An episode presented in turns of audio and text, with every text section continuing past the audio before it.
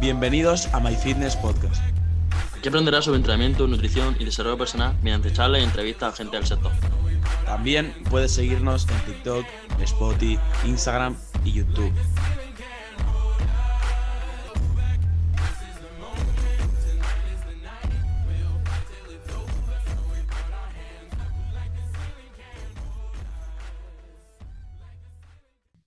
Bienvenidos a My Fitness Podcast, bienvenidos a un nuevo episodio, episodio 81. Y en el día de hoy traemos una nueva entrevista. En el día de hoy traemos a Sergio Beguería, que antes de nada eh, te agradezco muchísimo, bueno, te agradecemos muchísimo, Sergio, que hayas aceptado la propuesta y que, bueno, hayas mantenido esa disponibilidad. Que, bueno, seguro que al final eres una persona que tienes muchísimas cosas por hacer en el día a día y que hayas sacado un ratito para, para estar aquí con nosotros. Pues la la verdad es que le agradecemos muchísimo. Así que nada, vamos a empezar un poquito, Sergio, eh, presentándote para aquellas personas que no te conozcan. ¿Quién es Sergio Beguería? Bueno, pues a ver, em, siempre he ido mejorando a lo largo de los años mi presentación porque nunca he tenido claro realmente cómo decirlo, pero básicamente ahora mismo digamos que soy un youtuber, básicamente, subo videos a YouTube, eh, subo contenido a redes sociales con un único objetivo de que no sea simplemente entretenimiento, sino que aparte de entretenimiento te quedes después de ver ese vídeo con un impacto, un impacto emocional, un impacto de un mensaje, con un aprendizaje, con, con unos nuevos hábitos. O sea, al final no quiero simplemente entretener como tal, que me parece un objetivo muy bueno, ya que hay mucha gente que necesita un poco ese, entretenimiento en su día a día, sino que también le intento dar ese buen mensaje, ese, aprendizaje y ese desarrollo personal que a mí tanto me ha ayudado en mi vida. Y Sergio, nosotros, por ejemplo, es verdad que Nico y yo veíamos tu vídeo desde básicamente el principio, pero para la gente que quizá no te conozca tanto, eh, ¿cómo fueron tu inicio, por ejemplo, en las redes sociales? Y a, partir de dónde, o sea, a raíz de qué empezaste, ¿por qué te salió el decir quiero empezar en YouTube? Pues tío, eh, lo de YouTube nace, yo tengo 15, 16 años, ¿vale? Ahora mismo tengo 20 años para la gente que me esté escuchando, soy del 2001. Em, y yo vengo con, en YouTube desde el 2018 en enero, ¿vale? Yo en enero de 2018 empiezo con el canal de YouTube y la toma de decisiones que tuve detrás de empezar el canal de YouTube fue bastante um, clara, ¿no? O sea, lo que, yo me, lo que me pasó básicamente es que yo llevo consumiendo YouTube toda mi vida, desde que era pequeño, sobre todo contenido de videojuegos, porque yo jugaba mucho videojuegos, no tenía, o sea, no era para nada la persona que soy ahora mismo, era muy diferente. Y, entonces veía mucho, pues yo que sé, a Gref, a toda esta gente y me motivaba mucho ver em, no su mensaje, sino más bien lo que hacían, ¿no? Como con sus actos me estaban motivando a decir, coño, este chaval está con sus amigos haciendo lo que más le gusta y está ganándose la vida de ello. Y además por esa época él justo se acababa de mudar a Andorra y yo decía, tío, con 18 años se acaba de mudar a Andorra, o sea, ¿qué, cojones? O sea, ¿cómo, ¿cómo puede ser esto posible? Entonces eso como que me picó el gusanillo dentro de mí y yo dije, vale, estoy ahora mismo a punto de entrar a primero de bachillerato. Em, tengo dos años de bachillerato y si todo sigue igual, cuatro años de carrera. ¿Por qué no? Abro un canal de YouTube que me va a costar cero euros de inversión, que me va a dar aprendizajes, me va a hacer salir de mi zona de confort y encima estoy seguro de que me va a, conocer, dar a conocer a gente importante y a gente buena, o, no importante, sino más, gente interesante para mí o que conecte conmigo. Y estoy seguro de que de cara a un currículum posible en el futuro me va a ayudar el hecho de haber empezado el canal de YouTube. Dije, bueno, pues teniendo todo este tiempo por delante, da igual que fracase. O sea, es decir, tengo el tiempo a mi favor, no tengo ningún problema. Tengo 16, 17 años, o sea, tengo 16 años, de hecho, en esa época, em, no va a pasar nada si, no si fracaso o si todo va mal. Entonces, nada, empecé en enero de 2018 grabándome con, con una videocámara de estas de antiguas, ¿vale? Así que giraba la pantalla y grababa así. Sí, sí, em, sí. Es que tenía mi padre una aquí en, en, mi casa y la usaba, la usaba yo para unos primeros vídeos, pero luego al final la acabé cambiando porque justo esas navidades tuve una suerte brutal y me siento súper afortunado. Eh, mis padres les dio por, por, regalarnos un nuevo móvil, que en esa época fue el Samsung Galaxy S8, que en esa época, digamos, a comparación es como ahora mismo un buen Samsung, ¿vale? Digamos, que no sé si costó 300 euros así. Y claro, esto no fue solo un cambio de móvil, sino que fue una herramienta que me permitió poder grabar una mejor calidad, ya que obviamente no grababa perfecto, pero sí que grababa una calidad más decente y el audio se escuchaba un poco mejor que la videocámara esta antigua que tenía. Claro. Empecé con el móvil y todo el 2018 estuve subiendo vídeos, me puse el objetivo de un vídeo a la semana. No tenía, no, no tenía ni idea de cómo funcionaba YouTube como plataforma, no sabía cómo poner títulos, cómo hacer miniaturas, no sabía cómo estructurar un vídeo para que tuviera más retención, no sabía cómo grabarme, cómo, no sabía qué contar tampoco, no sabía qué era interesante de mí. Entonces lo que dije, dije, vale, como quiero ser youtuber, voy a empezar a subir todo lo que a mí me gusta y a partir de ahí iré, iré corrigiendo a lo largo del camino. ¿no? Entonces empecé subiendo vídeos acerca de contenido de blogs que me gustaba mucho, pues cosas de mi día a día, en plan, pues he quedado a entrenar con mi amigo tal, no sé qué, y hemos ido a dar un paseo. De hecho, invito a toda la gente que se meta a mi canal, le da el filtro de más antiguos y se vea los primeros vídeos porque vas a ver una diferencia brutal de todo, ¿vale? De, un, de antes al después. Luego subí otro vídeo otra semana que era de motivación solo, es decir, hacía un discurso motivacional o reflexionaba sobre un punto, que también me gustaba mucho. Y luego otro, otro tercer, otro tercer vídeo que era acerca de eh, el entrenamiento, ¿vale? La calistenia, entrenamiento, que era lo que a mí me gustaba. Y nada, a partir de ahí seguí subiendo vídeos, obviamente tenía muy pocas reproducciones, tenía 200, 300 reproducciones y todo cambió en enero de 2019, que ahí ya fue cuando empecé a cambiar mi contenido a un, a un, que es probablemente cuando me conocisteis vosotros, que fue cuando empecé a abrir un poco más mi mentalidad y enseñar cómo pensaba yo, cómo me organizaba mis días, cómo compaginaba bachillerato con, con el resto de cosas de mi día a día. Entonces ahí fue cuando ya me empezó a conocer un público más ancho porque era un tema que a mucha gente le estaba pasando, que era, es que no sé cómo compaginar o me siento muy o me siento muy diferente por, por, querer preocuparme por el futuro, por querer preocuparme por mis hábitos. Y no sé, sin darme cuenta, sin querer, eh, topé con una necesidad que había en España muy grande, que era esa persona, ese referente que estuviera demostrando cómo podías llegar a todas esas cosas y podías compaginar todo y podías realmente, o sea, tener tanto la vida estudiante como la vida más de pasión. Sí, sí, sí. Enero de 2019 ya estabas en segundo bachillerato, ¿no? Enero de 2019, exactamente justo ese octubre de 2018 entró en segundo bachillerato, o sea que empecé a mitad de primero de bachiller. Y, y justo en esa época fue, sí, porque poco a poco fui enseñando más mi, mi, parte más educativa. Sí, no, yo, yo, yo incluso te seguía de antes, tío. Te seguía de oh. antes. Y no, no, al final, sí, es un poco ver perspectiva todo lo que has evolucionado. Eh, bueno, creo que eres al final una inspiración para gente como es nuestro caso, de ver que lo que te caracteriza es pues la, toma de acción y también la valentía de, pues, de, diferenciarte al resto de personas y pues de ser en rarito, en sentido bueno.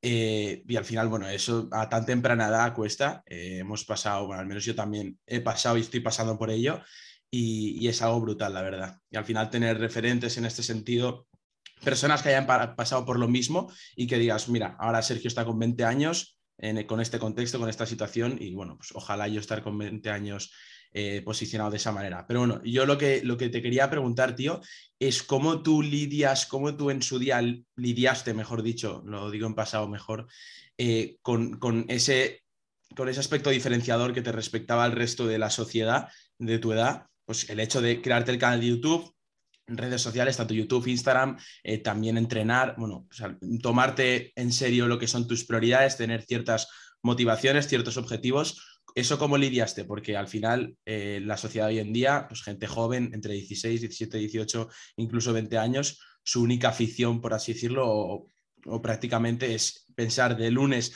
a, jueves que van a hacer el viernes o el sábado para seguir de fiesta. Entonces, comenta un poco, tío, cómo, cómo lidiaste con ello, incluso cómo lidias a día de hoy y cuál es tu mentalidad al respecto. Pues tío, el tema de lo de la mentalidad está un poco distinta, es algo que no puede evitar. Al final, los que, los que tenemos un poco más esa vena emprendedora, que no estoy diciendo aquí que seamos mejores que nadie, simplemente es que, pues en vez de preocuparte por eh, qué planes vas a hacer el fin de semana, te preocupas por tu futuro y a qué vas a dedicarte y, cómo vas a ganar dinero y qué te gustaría tener en tu vida o qué cosas te gustaría conseguir. Es otro tipo de preocupaciones, sin más. Entonces, como yo era de este tipo de personas, me sentía em, pues en primer lugar, normal, ¿vale? Obviamente. Y sobre todo estaba en búsqueda de amigos que eh, tú pudiera, pudiera, pudiera tener reflexiones más metafísicas, más, eh, joder, ¿qué hacemos aquí? Eh, por, fíjate, planteate acerca de esto del colegio. O sea, un poco como yo siendo siempre, ¿vale? Pero encontrar a gente con la cual pudiera rebotar ese mensaje y, y podría decir, hostia, ¿te has dado cuenta que estamos aquí en el colegio realmente sin darnos cuenta? Hemos pasado por aquí toda esta vida y no nos hemos planteado ni siquiera por qué, cómo hemos acabado en este colegio o, cómo, o para qué sirve todo esto que estamos haciendo en el colegio.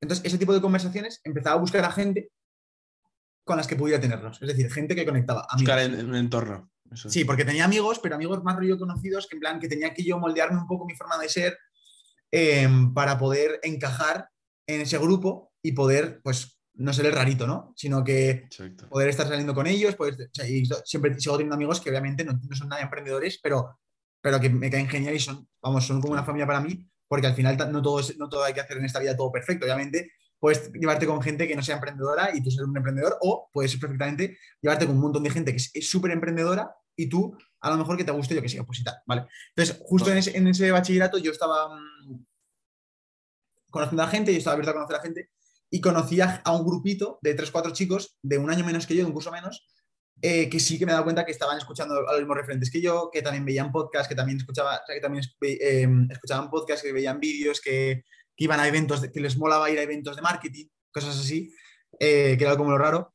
Y entonces, esa sensación que yo tenía con ellos en el recreo, cuando estábamos reflexionando sobre cosas que decíamos, tío, fíjate la gente delante de nosotros, estábamos delante de la cancha de fútbol, mira la gente que poca preocupación tiene en el recreo, que está jugando a fútbol, se está pasando bien, pero no se entera que está ahora mismo, invento, primero de bachiller, dentro de dos años va a tener que decidir una carrera que no sabe aún ni cuál va a ser, ni tampoco sabe cómo a qué va a dedicarse después, en plan, qué, locura, o sea, se la suda su futuro, ¿sabes? En plan, qué, pasada que no se estén preocupando por algo que le, va, a llevar el, mayor segmento de su vida, que es su, etapa laboral. Y de ese pensamiento, de sentirme un poco em, preocupado por mi futuro versus la gente de mi colegio que sí que estaba más preocupada por el presente y por el ahora, nace un poco mi idea de decir, coño, estoy seguro de que hay gente ahí fuera que se siente así. Y estoy seguro de que podemos, de que puedo conectar con ellos con mi mensaje y simplemente mostrándome vulnerable y como soy yo al mundo. Y estoy seguro que voy a conectar con gente como por ejemplo podéis ir tú, Nico y Alberto, em, a mi comunidad, o no a mi comunidad, sino nuestra comunidad, ¿no? Como, como si fuéramos amigos virtuales. Y a partir de ahí nace lo de Notolia Student, que nace precisamente sin querer de, estoy subiendo contenido a YouTube estoy, me estoy dando cuenta que cada vez que enseño más mi mentalidad, mis reflexiones o cómo compagino mi vida o básicamente cuento mi vida, más gente conecta conmigo porque se siente igual de raritos que yo. Y hostia, pues al final, siempre en el mundo del marketing te enseñan que tienes como que hacer una marca y tal. Entonces dije, vale, voy a venderlo todo como una, una etiqueta, una marca, una comunidad que tengas como que todos se sientan partícipes de ella y que, sea pues algo que nos identifica a todos. Y así nace Notolia Student, que es eh, lo de Noas, que es de hecho, tengo aquí la, botella. Luego, hablaremos, luego hablaremos de eso. Vale, pues eso. Y, a partir de ahí, eso, así es como lidié. Y la verdad es que nunca he tenido ningún problema. O sea, simplemente tienes que juntarte con la gente adecuada, no hay más. A, mí, me parece también, me parece también brutal. O sea, en el sentido de que tienes que buscar tu, tienes que buscar tu entorno y que sí que al, al principio puedes tener dudas de decir, eh, me da como cierto resquicio, me da como cierta cosa juntarme ahora con personas porque nadie va a pensar como yo, ni nadie tiene mis mismas motivaciones, pero al final sí que es verdad es seguir haciendo lo que a ti realmente te gusta, eh, seguir para adelante y tarde o temprano yo creo que al final se acaba encontrando un grupo, un entorno que, de, personas que piensan como tú y bueno, y al final tener pues como, sí, como ese, pues lo que has dicho tú, tener como un entorno óptimo para poder retroalimentarse y pues crecer tanto tu desarrollo personal mismo como el de los demás. Claro que también. Es, muy clave. Que también no solo es con el entorno físico, como ha dicho Sergio, sino que también el entorno digital. O sea, realmente, por ejemplo, Nico y yo nos conocimos a raíz de, bueno, de las redes sociales y demás. Y no, no necesariamente tienes que estar con esas personas siempre, porque también influye mucho. Cuando te metes en Instagram, lo que ves. Cuando te metes en YouTube, lo que ves. Cuando te metes en los podcasts que siguen, lo que ves.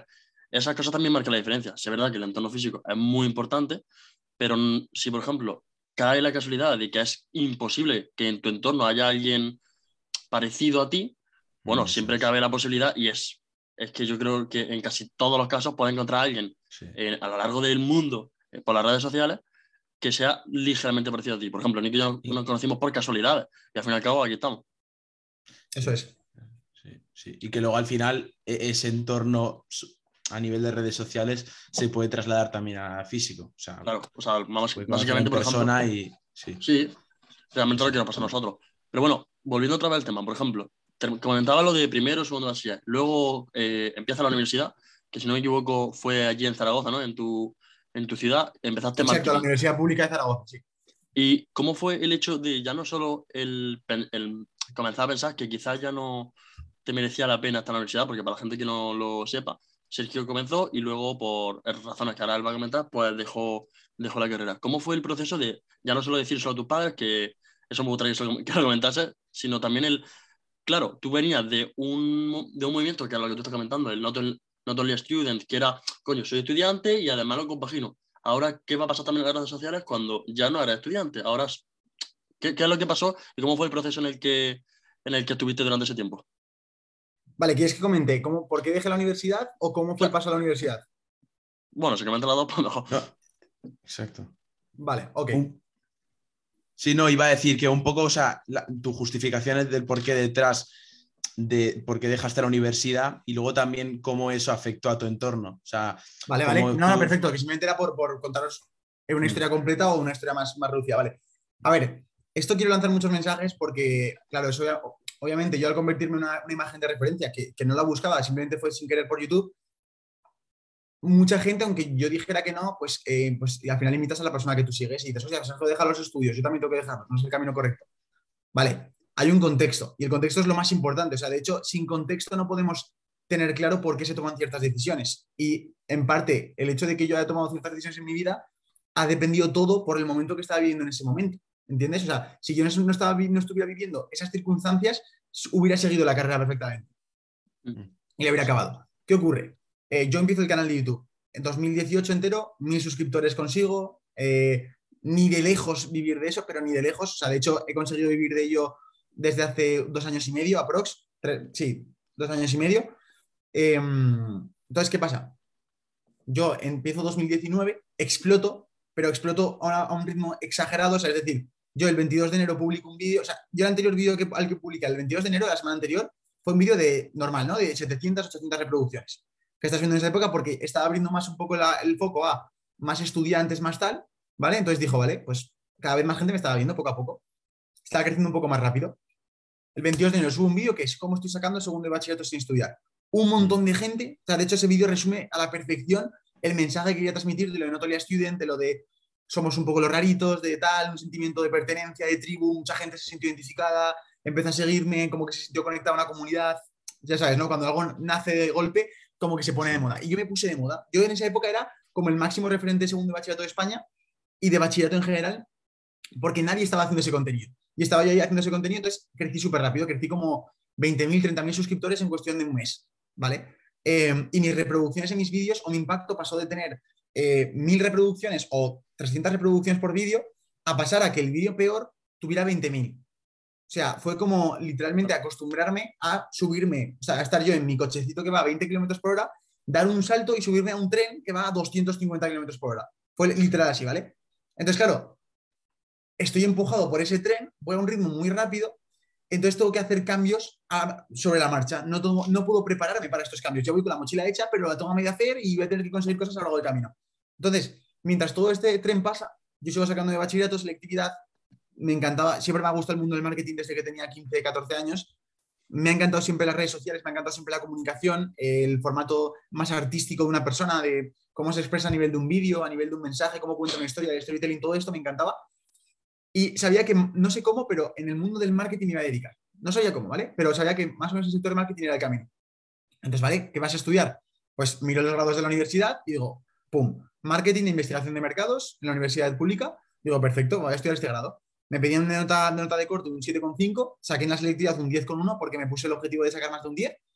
Em, entro en la carrera que quiero y a partir de ahí es donde empieza a, descarrilarse el tren poco a poco, ¿vale? Porque el primer cambio fue eh, cuando entré a la universidad, pasé de estar en un colegio concertado, en el cual te obligaban la presencia, en el cual eh, estaban encima tuyo, en el cual los, profesores o los tutores hacían una figura casi como de segundo padre y te empezaban a, hablar de otros temas que no solo sean sobre lo educativo, mm. a un entorno en el cual directamente tú vas ahí, eres un número más, pero literalmente cuando dicen eso es verdad, o sea, literalmente tú vas allí y ni te conocen la cara, eh, eres un estudiante más, que tú eres el que tienes que hacer el esfuerzo de, hey, que me quiero presentar al examen, hey, que quiero una tutoría extra, hey, que quiero a ver si me puedes explicar otra vez esto, porque si no, a ellos, al profesor se le va a sudar. Y claro, ahí en esa época, mi canal de YouTube seguía creciendo. Y yo ahí empecé, como siempre hago, no puedo parar, mi cabeza no puede parar de reflexionar sobre en qué punto estoy en mi vida y hacia dónde me dirijo. Y, y actualmente igual, ¿eh? O sea, ahora mismo que estoy eh, emprendiendo por mi cuenta, tal, no sé qué, igual. O sea, tengo que estar constantemente teniendo claro cuál va a ser los siguientes pasos, ¿no? Es como un poco de, de conciencia y decir, vale, estoy aquí ahora mismo y voy en este camino. Entonces, poco a poco iba creciendo mi canal de YouTube. Em, mis ingresos empezaron, pues me contactó una marca de rock, me pagaba muy poco dinero al mes. Eh, empecé a ganar cierto dinero en YouTube. En total estaba ganando como 200, 300 euros al mes. Bueno, pues ya era algo que, para mí era una locura, ¿no? Porque digo, hostia, 300 euros al mes, qué locura. Por hacer lo que más me gusta, que lo iba a hacer sí o sí los próximos 10 años. Poco a poco voy creciendo. Ya no solo son una marca, sino que empiezan a ser otras marcas más. Estas marcas más empiezan a funcionar mejor. Eh, mis vídeos empiezan a tener más, reproducciones o al menos empiezan a monetizarse mejor. Esos, esos ingresos que pasaron de ser 300 o 350 euros pasaron a ser a que cuando entré a la universidad ganaba 800, algún mes 1200, algún mes 1400. sea que ya era algo más exagerado. Y yo todo esto mientras seguía el camino tradicional del estudiante. Hasta aquí bien, podía compaginar, ¿vale? También te digo que me costó mucho, eh, aunque parece una carrera fácil, el, marketing de la universidad pública, no de la privada, el de la pública, es mucha matemática. Y yo personalmente, si hay una asignatura que se me da mal es la matemática, ¿vale? Se me da mucho mejor otras asignaturas, pero las matemáticas se me dan bastante mal.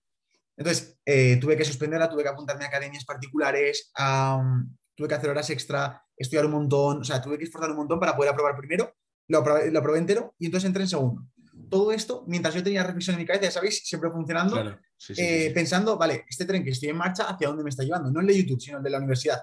Vale, eh, me estoy llegando a la carrera, muy bien, me quedan tres años, pero ¿después qué? ¿Después qué voy a hacer? O sea, ¿qué voy a estar eh, trabajando donde? En una agencia de marketing que me pague 1.200 euros al mes, pero que justo estaba ganando en ese momento. Y aún así, esto no es el, no es el motivo por el cual la dejé, sino, ahora voy a contar. Yo decía, vale, ¿yo de qué quiero, o sea, qué va a pasar cuando tenga la carrera? Vale, pues que ya tendré un título que será el mismo título que los 50 que están ahora mismo en mi clase, más los 4.000 que estén en España, es decir, con las mismas competencias, y voy a intentar entrar a una agencia de marketing, voy a intentar, intentar entrar en una empresa grande, con suerte, si, es, si, esto es el sueño de trabajo, entras, por ejemplo, en una empresa como Adidas, del departamento de, de, publicidad y de relaciones públicas o de comunicación, y tienes un salario de 1.800 euros, un buen grupo de colegas ahí dentro del trabajo, pero unos horarios establecidos y tal, y eso era la mejor opción que te podía pasar. Entonces, claro, yo aquí me quedo pensativo y diciendo, yo realmente quiero aspirar en mi máximo de posibilidades a un horario fijo, a un salario fijo y a no poder tener esa libertad. Porque hay otras personas que no les afecta tanto esto y les parece algo guay. Pero yo, sin embargo, algo que, de verdad defiendo a muerte es mi libertad. Sobre todo mi libertad de horas. Y, y, de decir, no, no, es que si yo, si yo este mes quiero tocarme los cojones, me da igual ganar 200 euros, porque me ha tocado los cojones y es lo importante. ¿Entendéis? Yo como que priorizo mucho más la libertad, sentirme libre, que el, que el propio hecho de cuánto dinero gano. Sí, que estar, estar fijo a X horario. Eso es. Exactamente. Entonces, sigo con, pues eso, 800 euros, 1000, 1200 euros, tal, sigo ganando todos los meses. No era suficiente, de hecho, no era suficiente para mí como para decir, no, no, es que tengo que aprovechar esta oportunidad y se me va a escapar el tren. No, de hecho, toda la gente que me esté viendo que quiera ser youtuber, nunca recomiendo dejar los estudios, a no ser que sea un contexto como el mío. Yo, por ejemplo, quería dedicarme al sector del marketing y yo, la pregunta que me hice fue, vale, eh, la mejor opción que voy a poder entrar a trabajar es si yo luego me hago un máster y entro a una, multinacional, como puede ser, por ejemplo, McDonald's o Burger King, ser el departamento de marketing, un directivo y ganar 4.000 euros al mes. Ese es lo máximo. Y para eso voy a tener que hacer un máster, voy a tener que sacar buenas notas, voy a tener que demostrar. Si no, en un trabajo cualquiera, que de hecho ya nos hemos dado cuenta que eso de arriba no lo quería, y era por si acaso, pues dices, vale, pues el segundo plan para esta carrera es por si acaso, ¿no? Por si acaso me va mal mi emprendimiento o emprendo proyectos y no me funcionan y tengo que ganar dinero para poder pagarme la casa, comida, etcétera, pues no necesita, la necesitaré la carrera para entrar a un trabajo de 1.000 euros, 1.200 euros y que pueda vivir, ¿no? Con eso. Vale, pues, ¿qué pasa? Que yo empiezo a pensar y digo, tío, otros sectores no, la fisioterapia no, la arquitectura no, la ingeniería no. Obviamente son trabajos que necesitas una carrera universitaria para poder solapar esos conocimientos que tú tienes. Pero sin embargo, el sector del marketing funciona distinto. El sector del marketing, tú perfectamente puedes ir sin estudios a una agencia de marketing que si les demuestras tus resultados, es decir, o sea, tú aquí vas a contratar a alguien, antes a una persona que tiene dos másters y una carrera universitaria, o una persona que te ha dicho, oye, he cogido a este tío que estaba facturando 100, le he hecho facturar 4.000 y soy capaz de saber hacer ese, puente y, soy, capaz de generar ese valor. Hostia, pues la empresa va a querer resultados porque sus clientes, los clientes de esa agencia le van a pedir resultados, no le van a pedir currículum cuando los contraten. Le van a decir, vale, dime, dime lo, que has, lo que has hecho con anteriores clientes, dime en qué punto estaban y a qué punto los has llevado, cómo los has ayudado. No les, van a preguntar, vale, vosotros que vais a darme el servicio, ¿qué, estudios tenéis? No, no van a preguntar eso. Entonces, ahí sí así que fue el derrumbe, porque ya me di cuenta de que ya no era tan necesaria la carrera para mí, o sea, sino, sino que lo que más me iba a importar era la formación que yo estaba teniendo por mi cuenta y los propios, la propia práctica que yo estaba haciendo. Y la propia experiencia que estaba ganando con YouTube, la propia experiencia que estaba ganando con marcas, con cómo funcionaba todo ese mundillo por dentro, cómo funciona el marketing de redes sociales. Todo eso era realmente lo que me, lo que me iba a hacer crecer hacia el futuro. Y que si el día de mañana me iba mal, con las propias experiencias y resultados que iba a tener ahora mismo, perfectamente me podían aceptar, aunque sea de practicante o de, o de prácticas o de, o de becario en una empresa, y yo estoy seguro de que con, mis, con mi esfuerzo y mi actitud iba a conseguir ascender hasta un mínimo, puesto de 800.000 euros al mes. Es decir, en el peor de los casos, sé que tengo salvado el culo, entre comillas, obviamente nunca se puede estar seguro de nada, pero ya sabía que iba a poder estar solucionado en ese, en ese, aspecto. Entonces, YouTube, que le está dedicando un 30% de mi tiempo porque me está quedando toda la carrera, ya me está dando este resultado. Y esto realmente no me está haciendo aprender nada, no me está haciendo crecer ni desarrollarme. La gente de mi carrera tampoco me está impulsando a querer mejorar porque no era gente que digas, hostia, súper guay, tal, salvo un par de personas que me, que me han caído bien y los he mantenido aún. El resto de personas mm, he perdido el contacto, o sea, no sé ni, o sea, mayoría de personas no saben ni cómo se llamaban, ¿no? Entonces ahí fue cuando ya, cuando entré en segundo de, carrera, entré, hice las primeras semanas, pero cada día que pasaba, cada hora, cada minuto, lo sentía como, como un, año entero. O sea, cada día era una sensación de decir, ¿qué estás haciendo aquí, Sergio? ¿Qué estás haciendo aquí? la vida está pasando. la sensación de que podías exprimir mucho más. Sí, sobre todo era la sensación de, tío, empieza a coger las riendas de tu vida, no seas cagón. Eh, te acabas de demostrar por qué este camino que estás siguiendo de marketing, obviamente yendo a, lo más seguro, ¿vale? Pues te sacas la carrera, te sacas el máster, lo que sea, mientras lo compaginas, pero en cierta parte en el, miedo, en el riesgo, en el sacrificio, o sea, en ese salto al vacío es donde está el crecimiento. Y cuando tú te pones en, en, contra las cuerdas es cuando realmente creces. Entonces yo sabía que en esa situación, en ese contexto y en la carrera y en el sector que había elegido desarrollarme, el, salto al vacío era dejar los estudios y seguir por mi camino profesional por mi cuenta. Entonces, a partir de ahí, eh, cada día lo que digo, cada día fue como un pensamiento, hasta que un día dije, vale, lo empecé a hablar con mis amigos, con mis seres, con mis seres queridos, con mis, no con mi familia, con mis padres y tal. Luego lo comenté después cuando ya tenía toda la idea más clara, porque lo que no quería era marearlos. Em, y reflexioné mucho en la idea y durante un par de meses, estuve los primeros, los primeros un par de meses, dos, tres meses de, curso y ya decidí dejarme de, la, de salirme de la carrera. Y eh, respecto a mis padres, os preguntáis, eh, yo lo que básicamente les digo, de un día estaban tomando un café aquí abajo en mi, en mi barrio y dije, ¿estás tomando un café tal? Me acerco un, me acerco un rato tal. Y ese día les dije, les dije oye, eh, esto es una decisión que acabo de tomar, sí que os va a sentar mal, no, sé que no lo vais a entender, no hace falta que lo entendáis, ¿vale? Voy a dejar la carrera. Yo, yo les dije que, y que, o sea, como, y también lo pienso ahora, que es una decisión temporal, es decir, es una decisión que ahora mismo es lo que más me cuadra y lo que más sentido tiene, pero que no estoy negando la carrera, simplemente estoy diciendo que ahora mismo ah, no me beneficia mi contexto. Y que si el día de mañana puedo necesitar volver a estudiar, no tengo ningún problema. Y que tengo 20 años, es decir, que acabar la carrera dentro de 3 años con 22 o 23 años, eh, como iba a acabarlas por el camino tradicional, o acabarla dentro de 7, 8, con 27, 28 años, sigo siendo un, un, chaval. Y eso es el mensaje también que quiero lanzar a la gente que nos está escuchando, y es que, tío, tienes 18, tienes 20, tienes 25, tienes 30, 35, o sea, no me fastidies, o sea, tienes un montón de tiempo por delante. Si yo en cuatro años literalmente he cambiado mi vida radicalmente, o sea, cualquier persona puede, es capaz de poder, teniendo paciencia y poniendo el trabajo donde lo tiene que poner, crecer y estar en un punto mucho mejor. O al menos tener una vida mucho mejor de la que tendría si simplemente se dejara empujar por ella. ¿Vale? Mm. Entonces, ese es un poco el, proceso. Obviamente les costó mucho entenderlo, me intentaron convencer, pues cógete menos asignaturas, tal. Podría haberlo hecho, podría haber cogido menos asignaturas y seguir pero como que ya no tenía tanta gracia y no tenía ese, salto al vacío de, de, adrenalina de decir, no, no, la dejo, dejo, dejo el curso. Y nada, tomé esa decisión y la verdad es que ha sido una etapa, una etapa muy dura, o sea, que la gente no se piense que es dejar la universidad y te sientes súper bien. Una persona como yo que se, que se raya mucho por la situación en la que está, hacia donde se dirige y se empieza a hacer preguntas por todo, os prometo que no es una época bonita, es una época que se pasa mal. O sea, se pasa mal, te sientes muy solo, entra, o sea, te despiertas un martes por la mañana tu hermano se va a estudiar, eh, tus padres se van a trabajar, te quedas tú solo en tu casa y dices, hostia, es que esta es la vida que he decidido. En plan, lol, o sea, no, estoy solo aquí completamente. Un de realidad, sí, sí. Claro, no está siendo la mejor día de mi vida, por ejemplo, ahora mismo, yo acabo de despertar y estoy solo, ¿sabes? Estoy aburrido. Mm. En plan, si yo quiero vivir la experiencia que tengo que hacer, voy a tener que crecer mucho personalmente.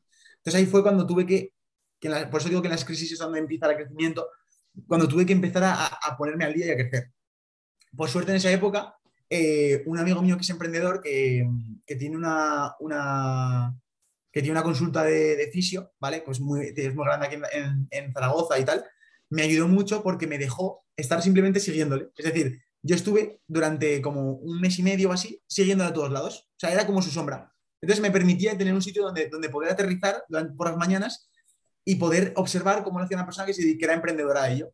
Y eso me ayudó mucho a darme cuenta de muchas cosas, entre ellas de que el tema de los horarios no es, el objetivo, sino que el objetivo es los, resultados que vas teniendo y que esto no consiste en estoy de 9 de la mañana a 9 de la noche, sino que consiste en tienes esta tarea que tienes que completar para poder crecer. En el momento en el que la completes lo habrás conseguido, pero si no, organízate como quieras. Puede ser perfectamente trabajar de 6 de la mañana a, 12 de la mañana, puede ser perfectamente trabajar de 9 de la mañana a 9 de la noche, o puede ser trabajar todo el día y no dormir, o ese día no trabajar. Pero siempre y cuando al final de un periodo hayas completado lo que tienes que completar, es lo que, lo que te va a salir. Sí, sí, independientemente Todos del esos aprendizajes que te, que te hacen falta, o sea, que, que, que ahora los veo tan claros, en ese momento me costó mucho entenderlo. Y, y fue una etapa de, de crecimiento. Y así hasta ahora. Y ahora estoy súper tranquilo súper a gusto y, Sí. y todo ha ido creciendo y la verdad es que estoy súper contento. Sí, brutal. Y tío, o sea, yo te quiero preguntar, por ejemplo, termina la universidad, bueno, deja la universidad y ahora tienes muchísimo más tiempo. ¿Cómo es el proceso en el que empiezas a saber cómo priorizar las cosas? Porque, por ejemplo, en ese momento tendría otras prioridades. Tu vida, quitando vida personal, que eso es claramente algo necesario, tu vida profesional, por llamarla así, ahora gira en torno a YouTube. ¿Cómo empiezas a priorizarte? Pues, eh, porque es verdad que era una persona que alguien que te siga sabe que eh, suele madrugar, tiene unos ciertos hábitos y demás. ¿Cómo fue el, el hecho de reestructurar tu día a día en ese momento?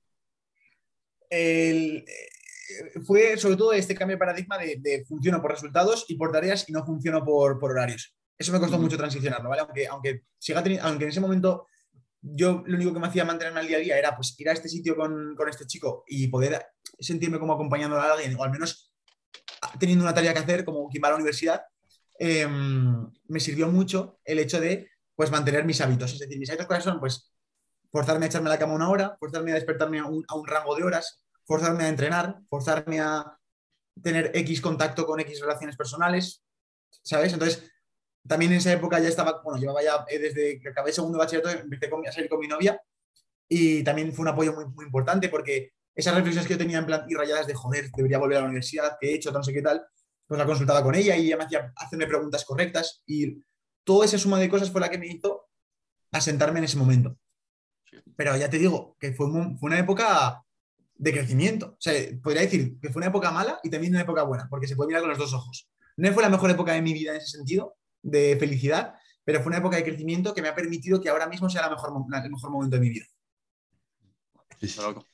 Y, y antes has comentado a nivel de patrocinios que fue un poquito esa transición eh, a partir de la cual empezaron pues, a que se den ciertos patrocinios, ciertas marcas se interesen por ti eh, y luego también los ingresos que tú conseguías a través de las redes sociales, concretamente Exacto. YouTube. Un poco eh, con tu edad, tío, en su día, bueno, y a día de hoy también, ¿cómo, cómo eres capaz de gestionar pues, todo el dinero, todo el patrimonio que te llega eh, a través de, como te digo, las redes sociales y las, y, la- y las marcas, las marcas que te patrocinan? En primer lugar, vamos a hablar, a hablar un poco de dinero, que me, que me mola mucho el tema y me parece muy importante, me parece una de las patas fundamentales de una persona. Eh, así como aprendizajes que me he llevado es, vive siempre por debajo de tus posibilidades, ¿vale? Esto se va a resumir muy fácil en el mítico comentario que recibo en YouTube de mítico persona que critica, que es, si tanto dices que estás ganando, ¿cómo, cómo es que estás viviendo con tus padres, no?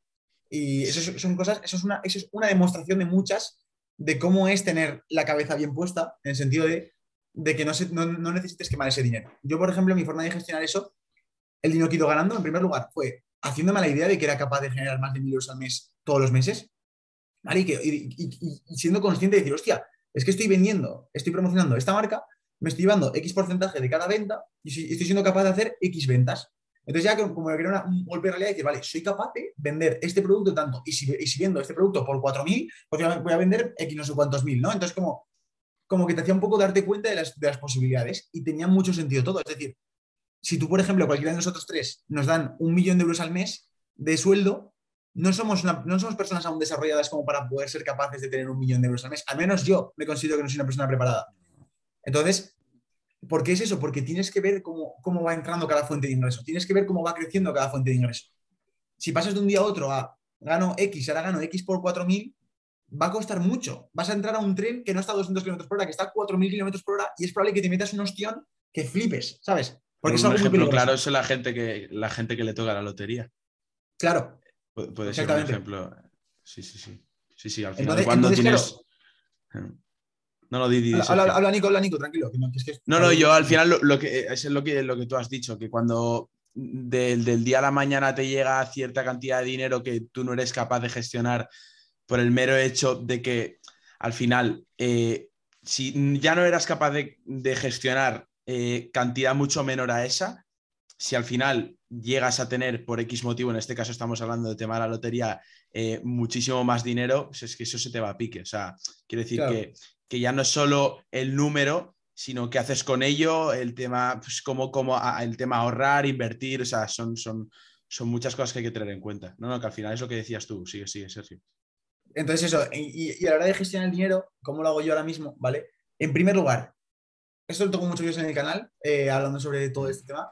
Eh, en primer lugar, hay que, hay que contarse realidad, ¿vale? Hay que contarse verdad. Esto es muy importante. O sea, el, el saber cuánto estás gastando al mes y cuánto estás ingresando al mes con céntimos es perfecto. ¿Por qué? Porque te va a permitir tomar decisiones en base a una base que ya es real. No es, sí, sé que estoy ganando más de mil euros al mes. Bueno, pero si te estás fundiendo 1.200, no estás ganando nada. De hecho, estás perdiendo 200 euros todos los meses. Entonces, esto es muy importante. Después, hay que ponerse siempre en el peor de los casos. Es decir, yo lo que hago ahora mismo es ponerme en el, ponerme en el caso de, vale, ten un estilo de vida, Sergio, como si tuvieras que pagar eh, una casa, comida, eh, los gastos de una casa, y tuvieras encima que pagarle las, responsabilidades que tiene tener un hijo, por ejemplo. ¿Vale? Pongo en ese peor de los casos. Hostia, pues en ese caso no, gasta, no me gastaría en estas zapatillas 150 euros, sino que me compraría unas de 50. O no me compraría ropa todos los fines de semana, sino que compraría solo ropa cuando necesite ropa. Eh, todo, ese, toma de decisiones. O si, por ejemplo, puedo elegir entre, yo qué sé, eh, compro un producto por 100 euros, pero puedo comprar otro por 70, pero que me va a dar un mejor resultado o un resultado un poco peor, pues perfecto. O la cámara. Si tengo una cámara que me ha costado 1.200 euros como tengo esta, y obviamente hay cámaras mejores que me las podría permitir, vale, ¿realmente es necesario 100%? Es decir, ¿he exprimido al máximo posible la calidad que me puede dar esta cámara? No, vale, pues entonces sigue trabajando con esta y no hagas ese mal gasto. Cosas, cosas, eh, decisiones de este estilo, ¿no? Entonces, eso, eso lo he vivido en todas partes de mi vida. O sea, cuando ganaba mil euros al mes antes, en 2019, 2020, principios, tuve que acostumbrarme a eso y tuve que siempre vivir un poco por debajo de mis posibilidades. Obviamente en esa época sí que es verdad que me que pasé de no hacer nada en mi día a hostia, que puedo irme de viaje en marzo, que puedo, puedo, puedo irme con mi novia a, la playa en, en, verano por nosotros solo siendo totalmente independientes. Hostia, que me puedo ir a otro país. Hostia, que me puedo, que me puedo permitir eh, comprarme un nuevo móvil. Es decir, un montón de decisiones así, ¿vale? Que, que, es lo que te provoca, es lo bueno del dinero. Pero siempre bajo las mismas premisas. Y es, yo tengo una aplicación aquí en el móvil que perfectamente tengo apuntado con céntimos cuánto, cuánto llevo gastado este mes y en qué ha ido cada gasto y cuánto dinero ha ido de inversión, ¿vale? Em, que luego os cuento un poco más acerca de cómo gestiono el tema de inversiones, que, que a lo mejor os parece interesante. Y los ingresos, ¿vale? Pues mi objetivo aquí no es explotar al máximo mi comunidad para forzar esos ingresos, sino que mi objetivo es, vale, prefiero ganar, en vez de 40.000 euros, prefiero ganar mil o dos mil euros y que, mi y que yo pueda estar haciendo esto que me gusta y tener esta libertad durante los próximos 30 años, a quemarlo y, durante, y solo durar cuatro años, ¿no? Entonces, un poco esa relación me también teniendo en cuenta un poco también el medio largo plazo. Y nada, y, lo he notado mucho el crecimiento, eso se nota cuando tú empiezas a ganar, de cuando empecé ganando 500 euros, cómo lo sentía y cómo lo recibía y cómo lo gestionaba, a cómo gané 1000, a cómo gané 1500, a cómo he ganado 2000 y cómo ha habido meses estos últimos recientemente que he ganado 5.000, un mes he ganado 8.000 y dices, hostia, que he sido capaz de ganar 8.000 euros en un mes. En plan, eso cuesta, cuesta un poco muchas veces eh, orientarte el cuerpo para poder recibirlos y poder gestionarlos. Y muchas veces la solución no es cojo estos 8.000 euros y los meto en una inversión o, los, o me compro un coche nuevo porque no se va a depreciar o, me compro un coche de segunda mano porque lo voy a necesitar, no sé qué. No, no. Fuera coches, eh, fuera zapatillas, fuera relojes, fuera no sé qué. Quédate de tonterías, ahorra, ¿vale? Ahorra. Es decir, es lo más importante, la base de, una persona que, es autosuficiente es el ahorro. Y, no, yo lo que le diría es que no tuviera miedo a que, a que el dinero crezca en tu banco. Es decir, ahora, tío, sigue viviendo por debajo de tus posibilidades. Sigue disfrutando de las pequeñas cosas, sigue disfrutando de los pequeños placeres. Sigue siendo consciente de que estás pagando un euro con 20 por un café. Sigue siendo consciente de esos pequeños detalles. En plan, hostia, hoy me he gastado 5,50 en este desayuno porque me he pedido una tostada. Simplemente tenerlo ahí, lo apuntas, el gasto, vale, eres consciente. Y a partir de ahí vas a poder seguir creciendo. ¿Esto quiere decir que no puedes invertir o que no necesites o que no tengas que mover ese dinero?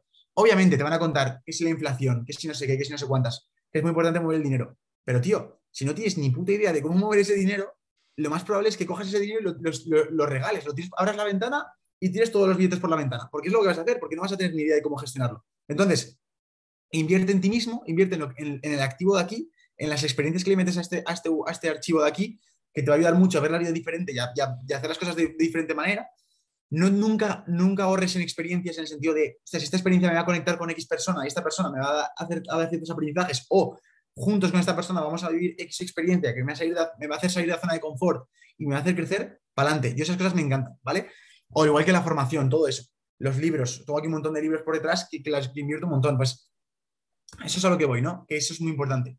Y luego después yo personalmente, mi forma de invertir es, tengo un vídeo que es cómo invertir en, cómo invertir en bolsa y otro vídeo que es cómo invertir en, criptomonedas para principiantes, que en ambos se ve cómo estoy invirtiendo yo mi dinero, cuánto porcentaje de mi, de mi dinero estoy invirtiendo y, cómo, y cuál está siendo el detrás de esa decisión, pero básicamente resumiendo, estoy invirtiendo todos los meses 200 euros al mes, básicamente en un robo advisor que para que, nos lo, para que lo entendamos muy rápidamente es, vale, eh, la, la economía global del mundo, así resumiendo, durante toda la historia de la bolsa se ha hecho un 8% de media al mes, o sea, al año de rentabilidad. Entonces, ¿qué quiere decir esto? Que si aplicamos la regla del interés compuesto y aplicamos la regla del ahorro, quiere decir que si yo meto aquí mi dinero periódicamente todos los meses 200 euros siguiendo esa gráfica, quiere decir que de media en los próximos 30 años, de media puede hacerse un 7%, un 8%, un 9%, dependerá también de las épocas de crisis que, que tengamos y tal. Pero esto sumado, este 8% que es pequeño, sumado con el interés compuesto de no sacar el dinero, de generar propios beneficios, de ir metiendo más dinero, hace que, que se ve radicalmente una ganancia exponencial a que literalmente puedas jubilarte con 50, 60 años si se dan las cosas no muy, no muy exageradas. ¿eh? O sea, es decir, hicimos el cálculo en el canal que invirtiendo 50, o sea, 200 euros al mes durante 60 años o 50 años, eh, exponencialmente a un 7% de media, un 8% de media, salía que, que, ganabas un millón de euros. Es decir, que esos, esos, esos 200 euros al mes en el tiempo se, se convertían en, en, un millón de euros. Y no digo, que voy a hacer un, no, no, digo que voy a hacer millonario, sino que es una forma de ahorrar distinta con una parte pequeña del dinero que no voy a necesitar. O sea, yo invierto 200 euros como quien quema billetes. O sea, es decir, si mañana se va la mierda, no pasa nada. Es lo, contaba ya con ello, contaba con que no voy a ganar ese dinero, lo tomo ahí. Pero si sí, sí. resulta que gracias a, a, la edad que tengo, que tengo 20 años, puedo permanecer en el tiempo teniendo paciencia y en 30 años vuelvo a agachar un ojo a esa cartera y digo, anda, mira, que esta cartera ya me puede permitir un chalet eh, en esta zona y puedo comprarlo a, a, tocateja, pues a lo mejor es una buena decisión. No lo sé, el, el Sergio, sí, del, sí. el Sergio del futuro decidirá, ¿no? Entonces eso, y en cuanto a las criptomonedas, básicamente más de lo mismo. O sea, invierto periódicamente 25, 25 euros todas las semanas, que son 100 euros al mes, en, en una diversidad de las principales criptomonedas. Simplemente como forma de meter mi pie ahí, sin más. Luego, ya más allá de eso, que son inversiones más como más controladas y más inteligentes, hago otras inversiones, como por ejemplo puede ser, me he comprado un RIF de minería de 4.000 euros, por ejemplo, que luego ya lo contaré en el canal próximamente. Ese RIF de minería, por ejemplo, es una inversión también muy inteligente, pero volvemos a lo mismo. Son 4.000 euros que me da igual perder, ¿vale? Y en el vídeo contaré, cuento cómo, cómo lo, por qué lo, lo compré y tal y por qué considero que es seguro. De hecho, tengo un vídeo que es en un centro de minería, que es donde explico por qué es una inversión muy guay, muy segura. O, o, o puede ser más interesante que invertir solo en criptomonedas. Y luego, por ejemplo, también algo que he hecho es, hostia, ahora los mercados están bajando, es, hago esto, todo esto es de cajón, ¿eh? de, sitio común. Los mercados están bajando, Bitcoin cae de 60.000 a 30.000 ahora mismo, pues voy a hacer una compra de 200 euros de Bitcoin. O sea, sin más, sin más, porque es que nunca sabes cuándo hacer esas cosas y dices, hostia, pues tengo aquí 600 euros en el banco que me, da igual, me va a dar igual perderlos, pues lo ponemos ahí. A una mala, si en el tiempo estoy seguro que va a subir, sube, pues ya quitaré los 600 y ya me quedaré con el dinero que tenga más los X dinero que haya conseguido de ganancia, ¿no? O sea, es, esa es un poco mi forma de pensar con estas cosas, pero la base es tener claro cuánto gastas, tener claro cuánto ganas, tener claro cuánto necesitas tú para ser feliz en tu estilo de vida, como para sentirte que eres millonario de realmente en tu día a día, y a partir de ahí perseguir esos niveles de ingresos para que no tengas que, que, mira, que pedir la, la, el ticket de cuánto te has gastado por una y por ahí, porque tú estás acorde a tu estilo de vida millonario, ¿no? En ese sentido. Uh -huh. Y la base de todo eso es el ahorro, siempre ahorrar. Nunca, nunca lo veo mal. O sea, tío, ¿por qué, o sea, ¿por qué no vas a tener un colchón que, que, te permita estar los próximos 15 meses sin tocar un, un, un, una sola hora productiva y poder seguir teniendo tu estilo de vida? O sea, yo sé que ahora mismo con el dinero que tengo, perfectamente puedo estar el próximo año entero o los próximos año y medio, el próximo año y medio entero, solo tirando de mis ahorros, solo, sin generar ni un solo euro más. Entonces, esa tranquilidad es la que yo quiero seguir estirando y quiero seguir que, pues, a lo mejor no el próximo año y medio, sino que los próximos sí, sí, 10 años pueda, puedan hacer nada. Sí, sí. y hablando de la base también, lo que me parece muy top es que todas la toma de acciones eh, que vas realizando, a nivel ahora mismo estamos hablando de patrimonio, estamos hablando de dinero, van dirigidas al largo plazo. Tú piensas Exacto. a largo plazo. Que, bueno, teniendo en cuenta, claro, nuestro contexto, esto es algo que te he escuchado decir a ti muchas veces y estoy totalmente de acuerdo, es que personas que tengan 16 a incluso 30 años, ir generando para ir pensando a largo plazo, pues de cara a que cuando nosotros en un futuro nos tengamos que jubilar a los 60, 70, podamos tener incluso pues, la libertad financiera, sería como el máximo objetivo, ¿no? Sería como... Pero Nico, eh, esto lo he aprendido también, o sea, libertad financiera definimos qué es libertad financiera, porque libertad Claro. financiera muchas veces son 2.500 euros al mes. Eso es. ¿Me sí, sí, explico? sí. O sea, que a lo mejor con 2.500 eres libre financieramente. Claro, dos- dependerá de la persona. Con eso es. 2.500 euros y 15.000, por ejemplo, o 20.000 en el banco. Pues vamos, a, vamos un poco a ver qué es libertad financiera, porque muchas veces la gente se piensa que ganar 20.000 euros al mes es el sueño, pero lo que no se está dando cuenta es que esa persona que gana 20.000 euros al mes está 40 horas eh, o, o 90 horas a la semana trabajando y que tiene que decir que no a todos sus amigos, a todas sus relaciones, no puede tener relaciones eh, amorosas porque no tiene tiempo para ellas, no, no- en los últimos 10 años no le ha dedicado ni- ni casi nada de tiempo a su familia, o sea, eso yo no es lo que quiero. Mm. O sea, eso no es libertad, eso no es millonario. ¿Entendéis, no? O sea, eso quiero Sí, también sí, dejarlo sí. claro a la gente que nos esté escuchando. Por favor, tener muy claro que, que- que el, que el millonario de dinero no es el millonario de verdad. El millonario de, de verdad es el, el- el que tiene el estilo de vida creado como él quiere tener. Es En distinto. las distintas patas, las distintas Claro. partes Sí, vitales de uno. Lo que comentaba, Alae- es.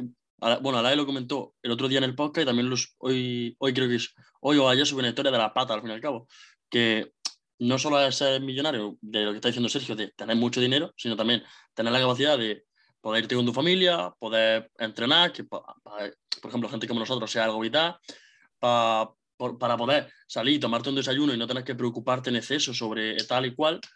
Y yo realmente lo que pienso, no solo es el ganar dinero, sino también el cómo lo ganas. O sea, no importa tanto que ganes, como dice eh, Sergio, 20.000 euros y luego, por ejemplo, no le prestas atención a tu mujer, a tu hijo o a Claro. tu amigo.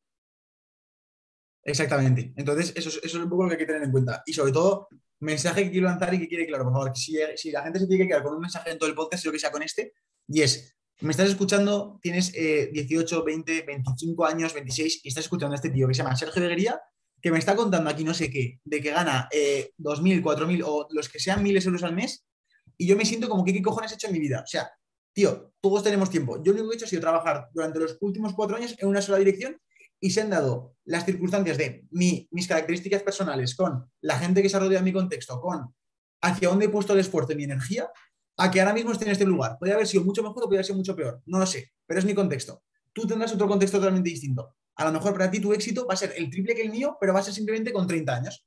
O sea, no hay que compararse, tío.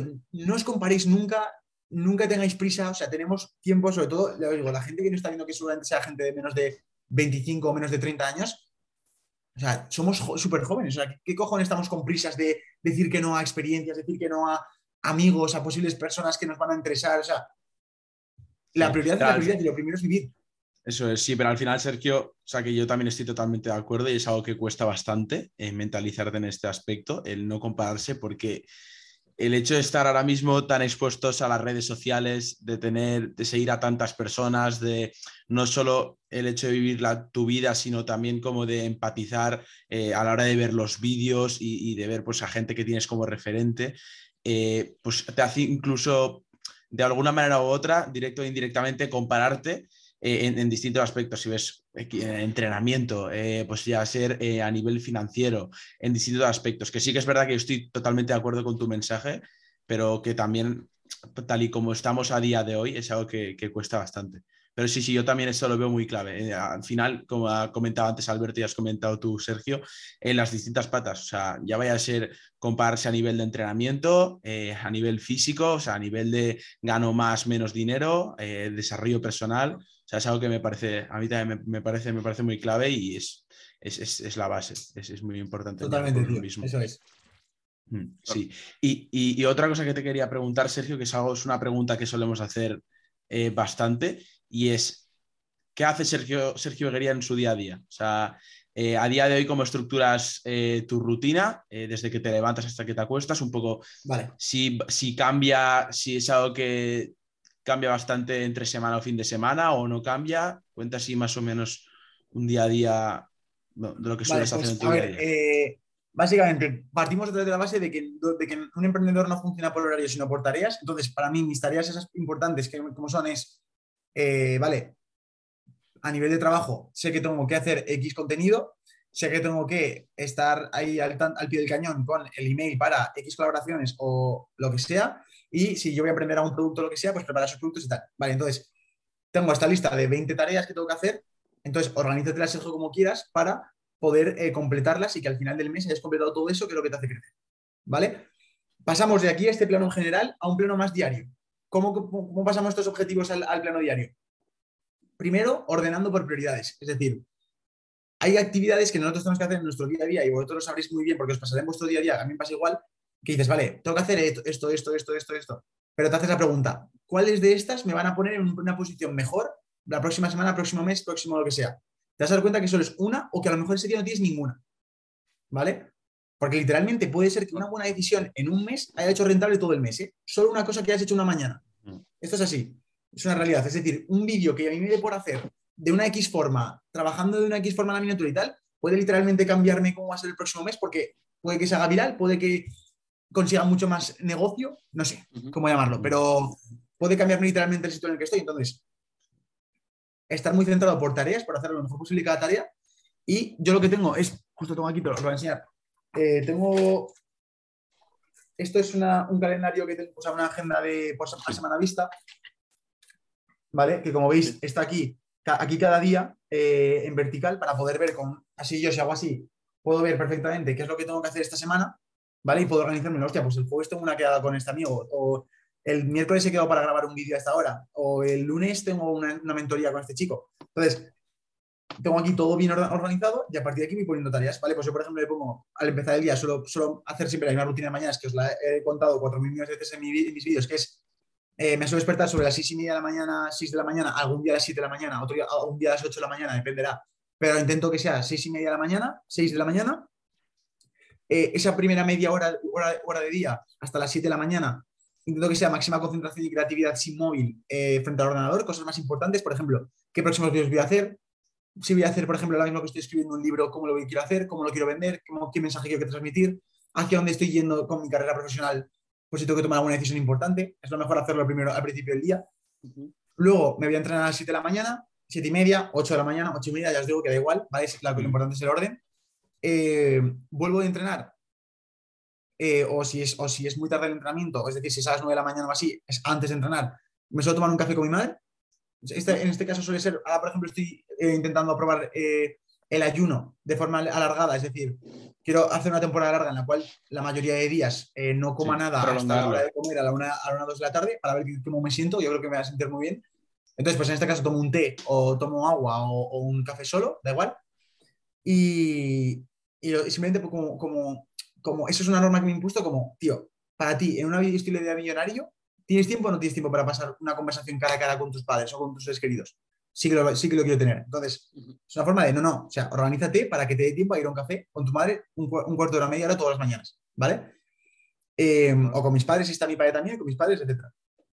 Luego me pongo a trabajar, dependiendo, os digo, esto dependerá de las tareas que tomo ese día, puede ser perfectamente este podcast, puede ser perfectamente escribir yo mi libro, puede ser perfectamente eh, ir a grabar un vídeo, editarlo o eh, hacer una mentoría, dependerá del día, ¿vale? Eh, y a partir de ahí, eso, solo comer todos los días, como a la una, una y media de la, mediodía, porque es cuando viene mi padre a trabajar y comemos aquí todos en casa. Y luego por la tarde suelo seguir trabajando un, rato, hasta las seis, seis, y media, siete, siete y media de la tarde, lo que os digo, depende del día, hay días que tardo más o días que tardo menos. Y en justo al final de la tarde suelo darme un paseo por mi barrio, sin más, cero euros me cuesta, 100% de retorno en gratitud, en, claridad mental, en un poco despeja, o sea, mucho despejamiento de la cabeza, ¿vale? Tengo la cabeza muy despejada cuando hago esos paseos. Y luego ya ceno y, y suelo estar un poco con el móvil, a lo mejor hago un YouTube lo que sea, y me voy a dormir pues en torno a las 10, 10 y media de la, de la noche. Entonces, es mi rutina productiva.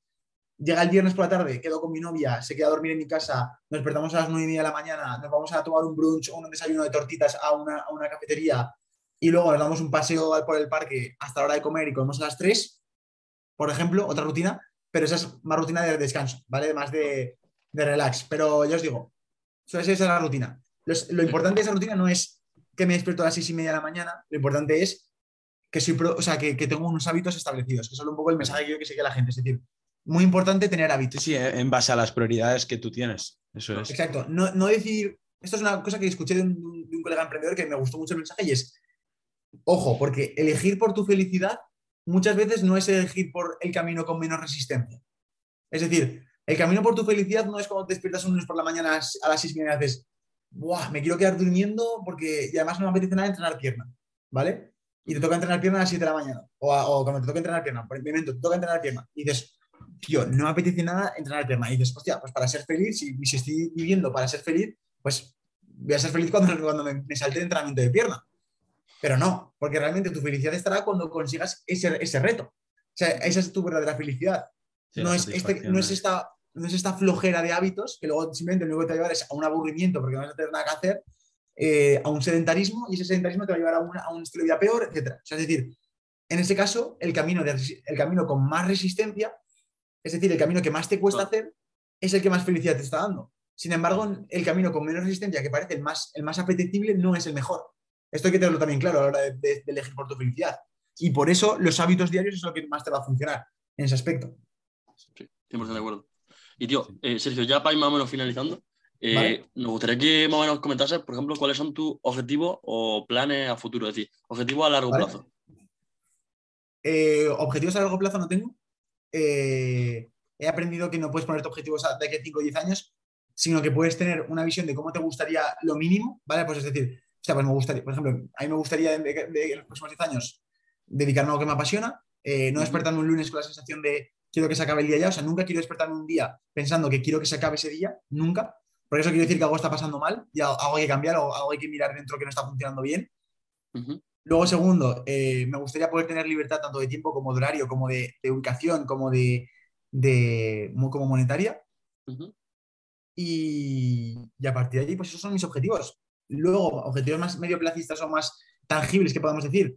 Pues hombre, mi objetivo, por ejemplo, este año es eh, ser eficiente a la hora de hacer los vídeos. Es decir, prefiero hacer un buen vídeo, que sea un vídeo solo al mes, con un buen mensaje y con, una, con un potencial de que sea más viral y que llegue a más personas, antes de subir 40 vídeos ese mes y que tengan menos impacto y que, no, y que sea un mensaje más vacío. Otro objetivo que me he propuesto también es mantener, obviamente, el, el entrenamiento como prioridad máxima en mi vida o de mis prioridades máximas eh, casi todos los días o al menos 3, 4, 4 días a la semana seguro.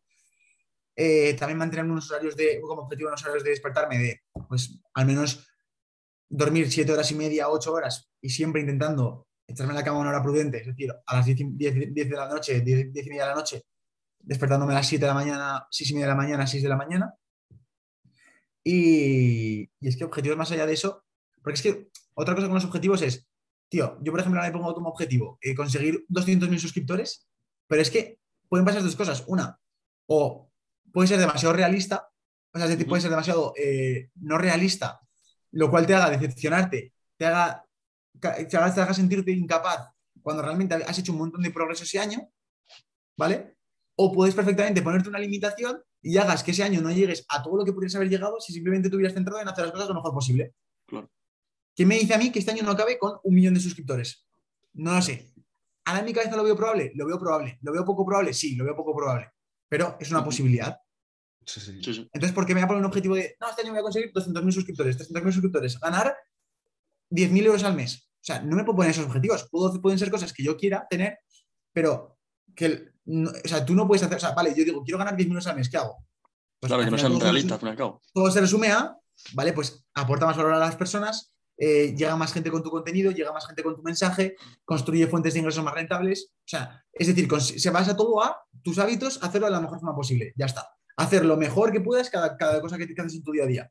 Entonces, por eso digo que, que ganar, ponerte un objetivo de ganar X o llegar a tanto impacto tal, no, no está en tu mano. Lo que está en tu mano es, vale, este podcast lo estás grabando de la mejor forma posible, estás vendiendo ese podcast de la mejor forma posible con el mejor título, con la mejor miniatura, con el, con el mejor nombre del podcast, con el mejor mensaje, etcétera. A partir de ahí es donde se puede crecer. Cuando tú estás haciendo cosas que realmente Sí. están en tu mano. Muy top. Me parece, me parece brutal. Eh, sinceramente, me ha gustado muchísimo a mí. Eh, creo que las personas que nos hayan escuchado habrán aprendido muchísimo y 100%. creo que Sergio has, aportado mucho. Entonces, nada, de nuevo, como he comentado al inicio, eh, muchísimas gracias por aceptar esta propuesta, Sergio. Ha sido un placer.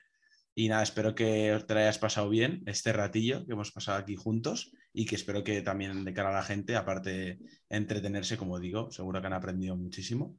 Así que dejamos por aquí el episodio del día de hoy, episodio 81 finalizado. Así que nos vemos en la próxima. Un saludo. Chao, chao.